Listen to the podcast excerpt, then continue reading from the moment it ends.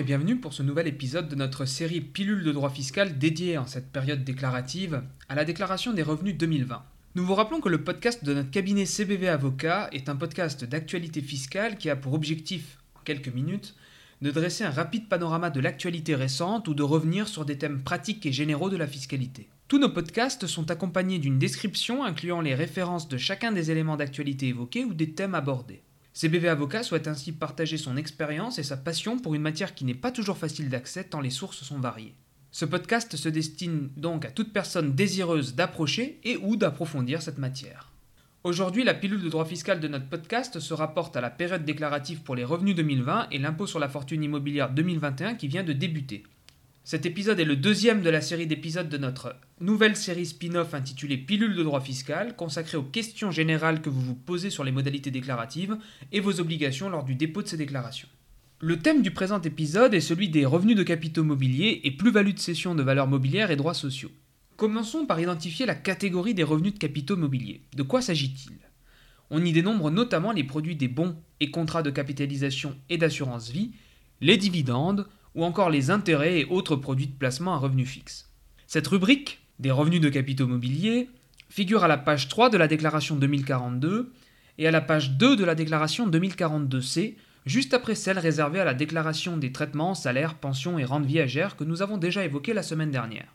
Les contribuables doivent déclarer sous cette rubrique l'ensemble des revenus de valeur et capitaux mobiliers de sources françaises ou étrangères encaissés en 2020 et imposables en France. Les revenus mobiliers sont soumis en principe au prélèvement forfaitaire unique ou PFU. Le PFU, aussi appelé flat tax, consiste en une imposition à l'impôt sur le revenu au taux forfaitaire de 12,8% auxquels s'ajoutent les prélèvements sociaux de 17,2%, ce qui se traduit par une taxation globale de 30%. D'une manière générale, l'imposition des revenus mobiliers s'effectue en deux temps. L'année de leur versement, les revenus distribués et les produits de placement à revenus fixes sont soumis, sauf dispense, à un prélèvement forfaitaire non libératoire, ou PFNL, au taux de 12,8% qui est perçu à titre d'acompte, ainsi qu'aux prélèvements sociaux de 17,2%. A noter néanmoins que les contribuables dits modestes peuvent demander à être dispensés de PFNL. La demande de dispense prend en principe la forme d'une attestation sur l'honneur à produire au plus tard, le 30 novembre de l'année précédant celle du paiement des revenus auprès de l'établissement payeur. L'imposition définitive est liquidée à partir des éléments portés dans la déclaration de revenus de l'année suivant celle de leur perception. Le PFNL ouvre droit à un crédit d'impôt imputable sur l'impôt sur le revenu et est, en cas d'excédent, restituable. Ce montant est indiqué ligne 2CK de la déclaration 2042. Lors du dépôt de la déclaration de revenus, les contribuables y ayant intérêt peuvent toutefois opter pour une imposition pour le barème progressif.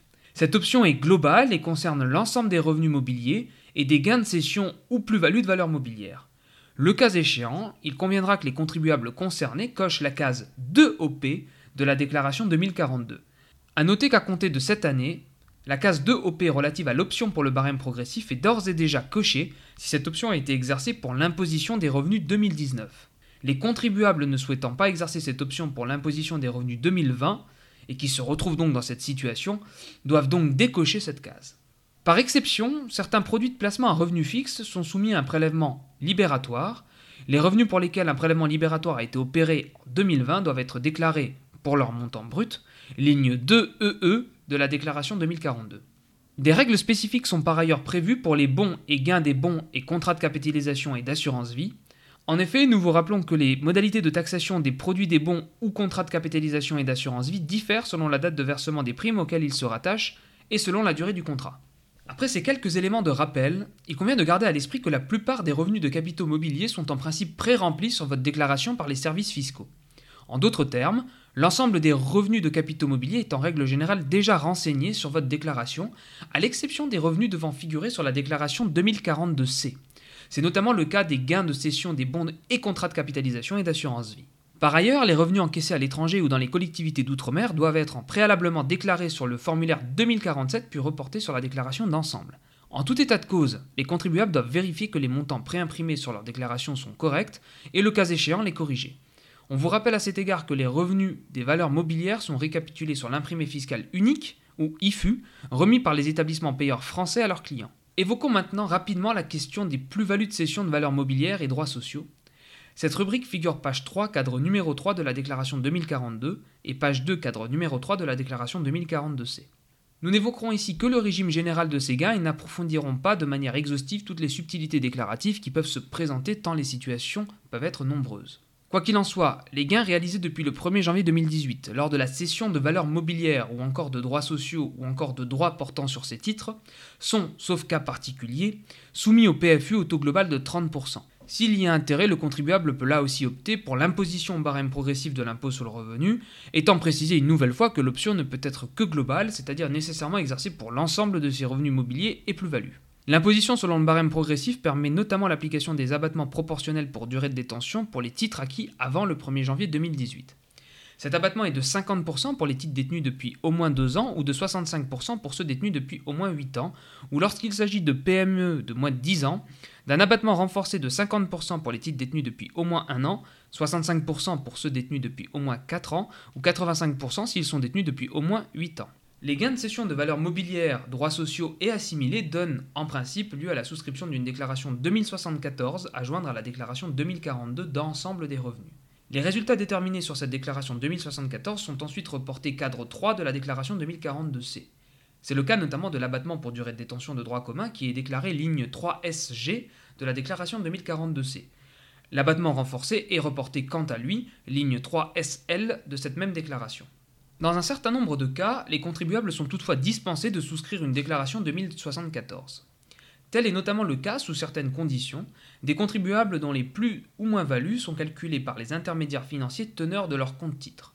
Les contribuables concernés inscrivent alors directement les éléments fournis par les intermédiaires financiers cadre 3 de la déclaration 2042C. Le cas échéant, nul besoin de produire le justificatif fourni par l'intermédiaire financier concerné, lequel doit simplement être conservé durant au moins 3 ans afin de pouvoir répondre à une éventuelle demande de l'administration fiscale. Les moins-values résultant de la cession en 2020 de valeurs mobilières, droits sociaux et assimilés sont imputées impérativement sur les plus-values de même nature imposables en 2020. En cas de solde positif, la plus-value résiduelle est le cas échéant réduite des moins-values subies au cours des années antérieures, jusqu'à la dixième inclusivement, soit jusqu'en 2010. En cas de solde négatif, l'excédent de moins-value est imputable sur les plus-values des dix années suivantes. En pratique, sur la déclaration 2042C, le montant de la plus-value subsistant après imputation des moins-values est reporté ligne 3VG, ou s'agissant des plus-values bénéficiant d'un abattement renforcé ou de l'abattement dirigeant, ligne 3UA. Si la compensation entre plus et moins-value de l'année 2020 se solde par une moins-value, le montant de la perte est inscrit ligne 3VH. Elle sera imputable sur les gains de même nature réalisés au cours des 10 années suivantes. Les montants à inscrire ligne 3VG ou 3UA s'entendent des montants avant abattement pour durée de détention. Enfin, pour les contribuables dispensés de souscrire la déclaration 2074, la compensation entre plus et moins-value peut être opérée sur l'imprimé 2074 CMV à joindre à la déclaration des revenus. Pour les contribuables qui souscrivent une déclaration 2074, la compensation et le suivi des pertes sont opérés sur cette déclaration. En espérant que ces quelques éléments vous permettront de mieux appréhender les grandes lignes des modalités déclaratives de ces revenus, nous vous donnons rendez-vous à la semaine prochaine pour un autre épisode consacré à la déclaration des revenus 2020.